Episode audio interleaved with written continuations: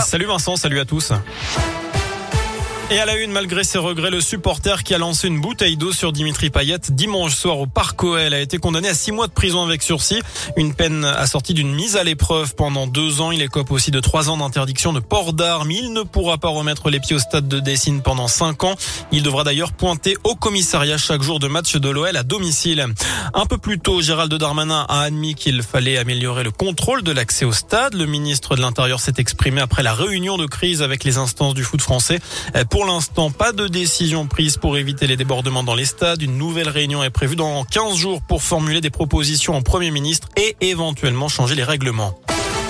Dans le reste de l'actu, 6000 classes fermées en France pour cause de Covid, annonce de Jean-Michel Blanquer, le ministre de l'Éducation qui précise qu'il s'agit principalement de classes de primaire.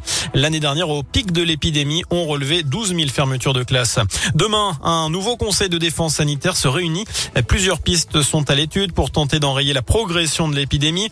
Troisième dose de rappel pour tous, six mois après la dernière injection, renforcement des contrôles du pass sanitaire ou de nouvelles règles sur le port du masque à l'intérieur.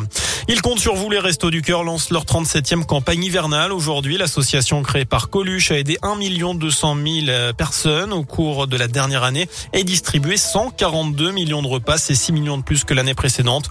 Les Restos du Cœur alertent sur l'aggravation de la précarité depuis la crise sanitaire. Retour au sport avec du foot. Lille reçoit Salzbourg ce soir en Ligue des Champions. La cinquième journée de phase de groupe. Le coup d'envoi est prévu à 21h. Enfin, deux Lyonnaises dans le jury du prix Goncourt des lycéens.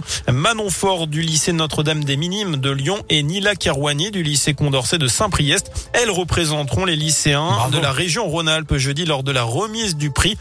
Parmi les cinq romans finalistes, celui de Christine Angot, Anne Berest, Clara Dupont-Mono, Patrice Franceschi et Lilia Hassen. Merci beaucoup.